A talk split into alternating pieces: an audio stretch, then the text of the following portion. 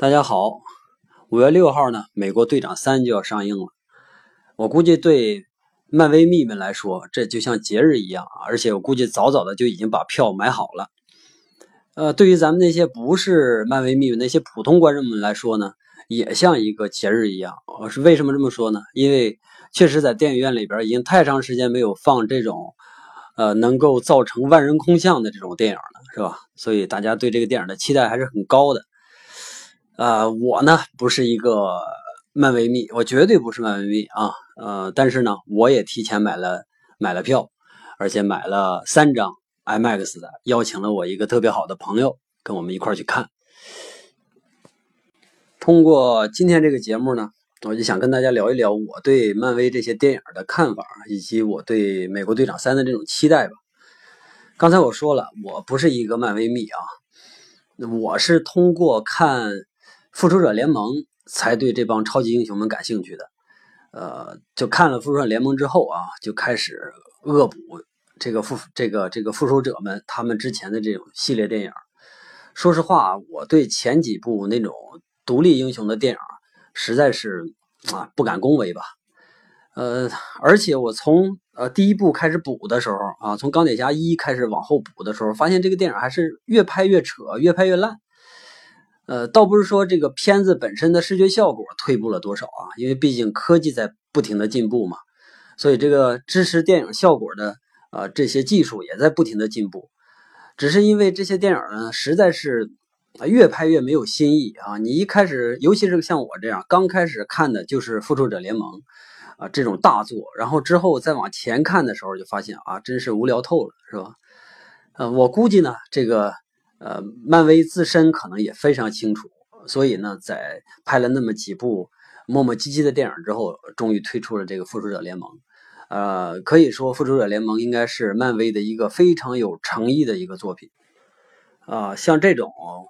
什么大杂烩电影啊，就是指的里边出现好多人物、好多明星这种大杂烩电影啊，其实拍起来挺难的。呃，怎么说它难呢？因为你要在固定的时间里边，两个多小时嘛，要在固定的时间里边，你要把所有出场的英雄都介绍的很清楚，包括这些英雄的性格啊，啊，这些英雄的出处啊，他们的战斗力啊，等等等等啊。呃，因为有，毕竟有很多这个观众是没有看过之前那些系列的，而且呢，你要把这些人呢要组织在一起，还要很合理，尽可能不要出现什么硬伤啊，说？是在这方面呢，复仇者联盟应该说做的非常好。而且在这个呃对白里边，我觉得也非常下功夫，因为主要的呢，它是一个动作片是吧？一个动作电影，所以它这个武戏应该是是主体，一个画面的一个一个电影的主体。所以这个文戏呢，尽可能要做的短小精悍，你的每一个台词，每一句台词都应该有很高的含金量才行，要说说明出很多内容才行，是吧？这是它在文戏上面，我觉得做的很好的地方。那武戏呢，就更不用说了，武戏是就是就是过瘾。是吧？就是让你过瘾去的，就是给你刺激去的啊！你本来这堆英雄啊，这这堆英雄本身呢，就是拥有各种不同的技能，像美国队长是吧？这是一个肉搏型的英雄，然后像钢铁侠啊，这是飞来飞去，然后有各种高科技这个这个防身的这么一个英雄啊，像雷神就不用说了，是神嘛，可以聚集雷电的力量啊，还有其他的这。呃啊，还有哦，对了，忘了我我最喜欢那个角色绿巨人是吧？还有绿巨人啊，你看这样这些英雄放在里边，本身他就他就花里胡哨的是吧？然后这个在复仇者联盟里边呢，这个设计呢还加了一点，就是把这些花里胡哨的技能呢给它配合组合在了一起。比如说像呃美国队长的盾啊，去反弹那个钢铁侠的那种射线啊，然后呢雷神呢挥舞着他那个大。大锤子变成直升机啊，等等等等啊，这个就好像这些英雄组合在一起放那种大招一样啊，看起来真是热血沸腾。实话实说啊，当时看完这个电影啊，我激动的还有点还有点发抖啊。但是说实话，我旁边坐着一个哥们嘛，就是我这次邀请那哥们，呃，我我看了一眼他之后哈，对我一脸的鄙视，知道吗？我当时还有点还有点不好意思了啊。你为什么这不好意思？因为这么俗的片子，我居然还很享受。而在我那个哥们儿眼里的看，这这这这怎么？这是你吗？是吧？这个我确实有点不好意思。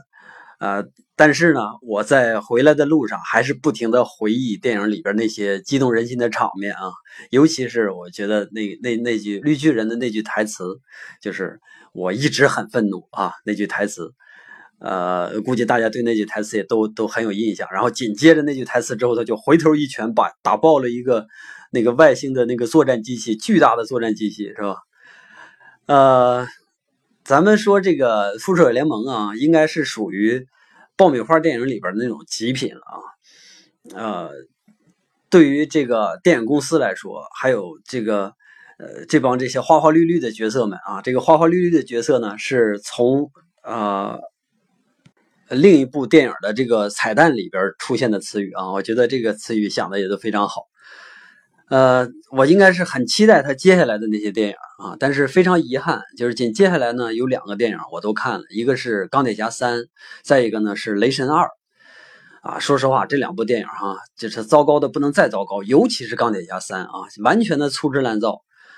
就想靠他们这个自身的优势，这种对场面的理解哈，这靠场面去去赢得观众，但是实话实说，场面也一塌糊涂啊。呃，当看到那个一大堆的钢铁侠在天上飞来飞去的时候，我那个哥们儿干脆直接就退场了。在这儿，我得跟大家解释一下，就是我这个哥们儿他退场的原因和我对我哥们儿这类人的这种理解啊，不是首先不是他们这些人不是过于清高，也不是是装逼哈，不是这些原因。我觉得呢，是因为这个这个这帮在这帮哥们儿。这个脑子里头啊，实际上有更好的一种风暴啊，有更高级的风暴，就是他们看到电影里边出现的东西，感觉完全在自己那层风暴底下啊，就是这点小波浪，简直就是这个想象力简直太有限了啊！就好像说，呃，比如说读惯了那些像《百年孤独》啊，像像这样的这个小说的人，你让他再去读什么《悲伤逆流成河》这样的，他就他就读不下去啊，他读不完，是吧？哎，按理说，我做这个节目哈，就不应该说这个，说这个有可能会伤害我潜在的听众的这个脆弱之心，是吧？但是我本身呢，又是这样的一个人，因为教育出身嘛，是吧？总是有点这个想想想想感染别人的这个这个想法。咱们这个节目呢，本身也也想通过我讲的这些东西去感染一部分人，让大伙儿去少听一些凤凰传奇啊，小少看一些像小小时代啊这样的东西。呃，因为确实在这些东西之上还有更高级的享受。我们不是说一定要教大家去看懂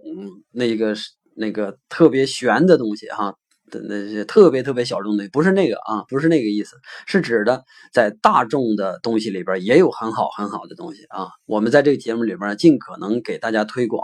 呃，这个大众里边那些优秀的东西。好了，咱接下来说这个说这个。电影啊，紧接下来呃就是出了《美国队长二》，《美国队长二》更完全更新了我对漫漫威的这种期待啊，尤其是对这对导演兄弟，就是罗素啊，罗素这哥俩，这对导演啊，非常非常的聪明。有一个朋友跟我说过聪明的这个重要性啊，他当时引了一个名人是胡兰成啊，引了这个人。呃，说聪明到底有多重要？因为聪明，它会在不经意之间流露出来对你的那种讨好，尤其是我们作为一个消费者来说，我们坐到电影院里边，就太希望这个这个导演哈，这个这个影片来讨好我们啊，呃，不是来糊弄我们，是来讨好我们。首先是说这个《美国队长二》，它那个剧情。不不仅仅是那种说爆米花电影里边那种狗血的、简单的那种低智商的剧情啊，甚至我哥们那种，当时他也陪我一起去看了啊，像像这样的观众他都能看得进去，因为他至少觉得吧，这个剧情他能跟得上他这类人的智商。呃，除了这个剧情，剧情因为毕竟它是爆米花电影，剧情上没什么可说的啊，最主要的就是这个电影的动作和场面设计啊，我去，它却完全是。完全是更新了我对那个那个动作场面那那种印象哈，因为我毕竟是个俗人，没有他，没有我这哥们儿这批人啊，这帮大师级的人物，他们脑子里边丰富啊，我很简单，但是这个美国队长给我带来震撼，美国队长二啊，他和，呃，首先说这个美国队长 这个人这个角色啊，他和其他的超级英雄不一样啊，他也不会用电，也没有那么高科技，怎么样？他他是靠肉搏的啊，完全是靠肉搏的，所以他的动作呢，就更像我们国产的那些啊武侠片或者武术武打片啊，特别像那个。呃，要知道咱们中国一直是以武术自居的哈。这个我们出过李小龙啊、成成龙啊、李连杰啊，啊，包括现在甄子丹这些很很牛的，在在在在全世界吧，至少是出了名的这些武打武打演员，是吧？所以我们在动作片上边应该是有优越感的，但是在美国队长的这个动作设计上，我觉得他完全完全的盖过了我们东方的这种动作上的美学，特别的刺激，特别的实在啊，而且呢。还漂亮，还漂亮，呃，简直就可以用惊艳来形容这个当时他这个动作设计。我觉得这个片子它最诚恳的一点啊，就是他要表现我对得起观众嘛，所以他要诚恳。最诚恳的一点就是他的这些打斗动作，或者是这些呃场面哈，基本上都采用越来越少的镜头越好啊。换句话说就是。呃，他不靠那种就是乱切、切来切去那种混乱镜头来忽悠人啊，有有很多我们看过那些电影，很感觉很糟糕的那种感受，那种动作感受，就是因为这个镜头切来切去，实际上动作很简单，就全靠那种镜头给你造成那种混乱感，是靠来忽悠你的。而他这个呢，基本上这镜头全用的特别少啊，而且更好的是，所有的这些场面基本上都发生在那种视线特别好的地方，就是你看得很清楚啊，看得很清楚。嗯，一般的我们知道那些很恶心，看完之后整个感觉身体这就是身体都特别不舒服的那种电影啊，就是一直特别阴暗，然后动作呀什么那些场面都发生在那里边，实际上是在掩盖他的这个不自信啊。咱们从《美国队长二》里边完全可以感觉到罗素兄弟这这哥俩啊对这个整个呃电影的控制上的那种那种自信。哎呀，但是这个《美国队长二》好是好啊，这个大家伙都觉得它是好啊，都觉得它好啊，好是好。紧接下来呢，就是《复联二》啊，你想想，《复联一》《复仇者联盟一》啊，我们很满意；《美国队长》我们很满意，《美国队长二》我们很满意。所以呢，紧对紧接下来的《复联二》我也充满了期待。但是，这个《复联二》给我们一个极其糟糕的一个印象啊。更多的这个英雄啊，因为又又幻视啊等等啊，包括猩红女巫，哎，这儿提一嘴啊，这个后来我恶补的时候才发现啊，这个嗯，美国队长这一系列复仇联盟里边这一系列的英雄，实际上和 X 战警那一系列的英雄之间他们是有交叉的啊。这个交叉呢里边有两个挺有意思的点，这个不算剧透啊，想跟大家说一下，这个猩红女巫还有快银这根这这这个双胞胎这俩人啊，这个。实际上是谁的孩子呢？我我都不知道啊。实际上他是万磁王的孩子。我去，这个我知道了之后，发现哦，原来是这样。而且呢，在这部片子里边新出现的一个这个黑人角色啊，我就不说是谁了啊，和那个 S 战警里边那个暴风女啊，就是那个眼睛一白之后就就开始像雷神一样，满天都是那个打雷闪电之类的啊。那个那个女的，他俩居然还还搞过对象啊。这个都挺有意思的啊！看来这个，呃，漫威确实他们在一开始设计漫画的时候还是很有想法的啊。呃，这个说到这儿，咱们咱们得咱们得再回到那个呃《复仇者联盟二》啊，确实非常非常糟糕，更大的场面，更多的英雄，但是换来的几乎就是一个笑话。啊，我估计很多看过这两部的观众都能和我有同样的感觉，所以从。呃，复联二之后，我就开始对之后的这个这个漫威电影又一次打击了信心。但是我仍然是去看了像《银河护卫队》啊啊，像这样的电影，我仍然去电影院去看了。呃，实话实说，虽然《银河护卫队》呢，在大多数观众这个眼里头都认为是一个至少是啊合格，甚至是良好的这么一个电影，但是我认为这个也没什么意思啊，没什么意思的原因在于就是。我强调的对一个想象力突破想象力的界限。你比如说，我就特别讨厌把这个人身上画个什么颜色，画个蓝色，画个绿色，然后这个人就是一个外星人了。我就特别讨厌这一点啊。但是，呃，除了那棵大树和那个浣熊人以外，其他的人全是这样的，就是抹个色，然后就是外星人了。这个这个想法，这个想象力确实是很低级、很糟糕啊。呃，紧接下来我就对这个美队三呢，就是有越来越越少的期待值。但是后来呢，这个美队三要这不要上映了嘛，然后我去查了一些关于美队三的这个这个消息，然后我发现美队三呢仍然是那哥俩啊，就是罗素哥俩。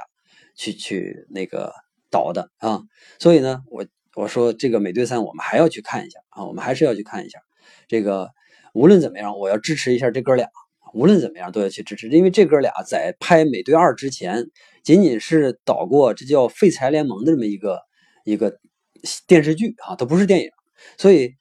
在这儿呢，我还要佩服一下好莱坞的这种挖人机制啊，他能那么，那按理说他应该找。啊，在在一系列的失败之后，应该找，呃，更稳的导演，而不是去挖新人去来导这么这么一个他们的大片子啊。不过，呃，好处就是他们找对了人，找了罗素兄弟，而且找对了人之后，紧接着啊，就反应就非常非常快的反应，就把这个罗素导演紧接着签下来，像啊，美国队长三以及那个复联三啊，这个让他们俩哥俩来继续指导。呃，为了这哥俩吧，我愿意在这个去电影院呃消费一次啊。行了啊，之前的都是磨磨唧唧，我的抱怨各种抱怨啊，也没有什么逻辑性，因为今天没写稿，我想这个就直接就跟大家唠吧。呃，接下来跟大家说两个事儿吧，一个事儿呢就是这个片子你要去看，一定要去看 IMAX 啊，一定要去，因为呃。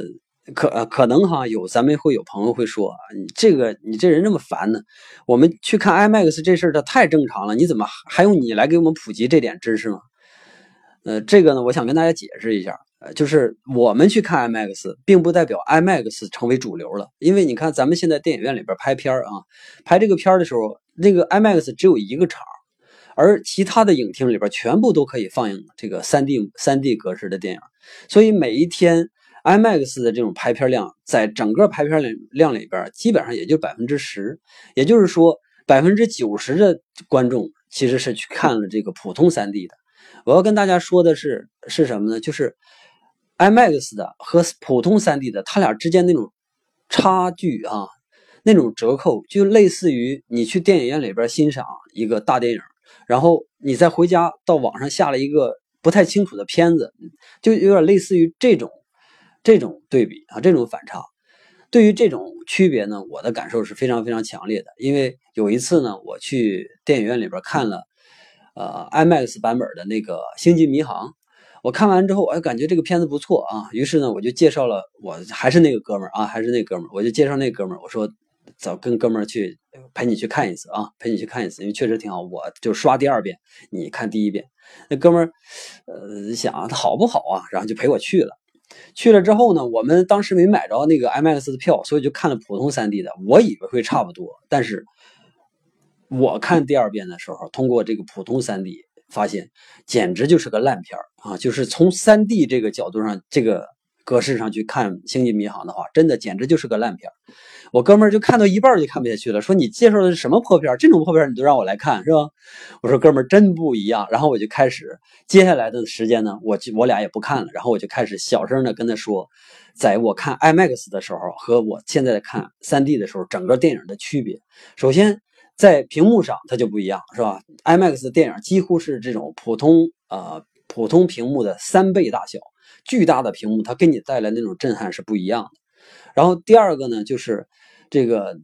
呃，在尤其是在这个光线上，就是因为我们戴那个黑色的眼镜嘛，要看电影的时候戴黑色的眼镜，然后整个 3D 里边都让我们看着就是非常的压抑，整个画面都黢黑的，黢黑一片。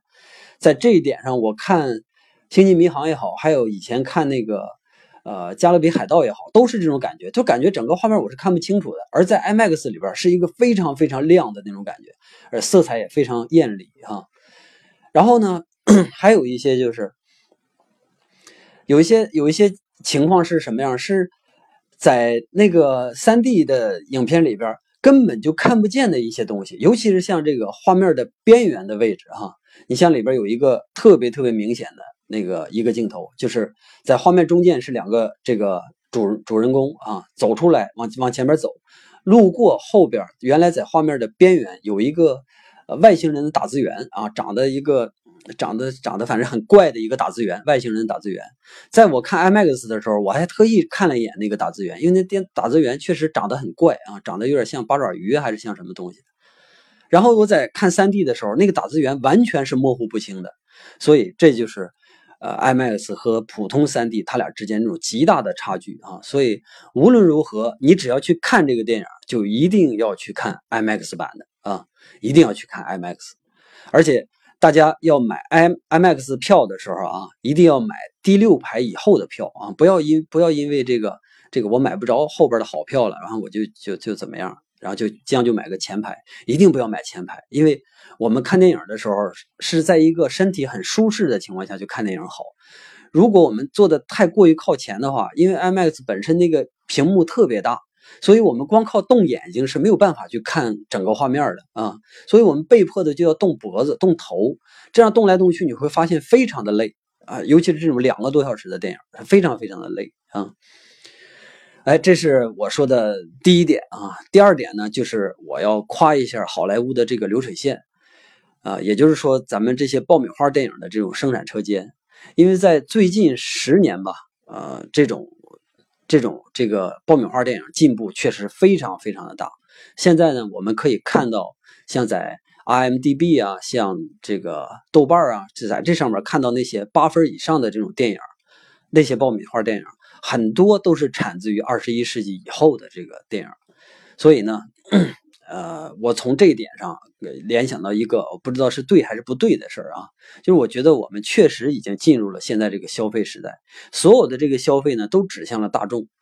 呃，当然我不知道这是好事还是坏事啊，但我只是觉得这种状态如果一直发发展下去的话，它的结局呢就有可能会变成什么？变成那种优越感的缺失。比如说啊，就是现在，呃，在以前我们认为明星和我们不一样，但现在你看明星穿的衣服我们也穿。然后明星拿的手机，我们也在拿，我们和明星之间那种差距越来越小啊，越来越小。所以这种呃原来可能曾经存在的那种那种优越感啊，然后就就不见了啊。比如说原来呃很少有人能通过啊什么方式讲东西给大家听，而我现在呢，不光是我会有很多很多像我这样成千上万的人都会拿起手机随便录点什么，然后这样呢就会让其他人听到。所以这种。这种方式，我们的世界如果去一直演变下去的话，我想，呃，我真的得保重我的身体了，因为，呃，在我的有生之年，我有可能会看到一个完全不同于现在的一个世界啊。好了，今天嘚不嘚嘚不嘚跟大家说了好多啊，都是关于这个《美国队长三》啊。我对这个电影呢，还是这个有期待的啊，尤其是越临近啊，我买票那个日期，我的期待就越足啊。呃，希望这个电影呢能给大家啊，能给大家带来一个比较美好的观影体验吧。首先，我想，呃，我在这儿想说，就是《美国队长三》，我我以我的预期，它一定是有一个超高超高的票房啊，呃，尤其是在我们中国。然后呢，再想跟大家说一下，就是在一个月之后啊，我今年真正那个。就是就是期待那个电影就会上映，到时候呢，我会给大家讲一个相对长一点的一个介绍，就是《魔兽世界》。今天就到这儿吧，同志们，再见。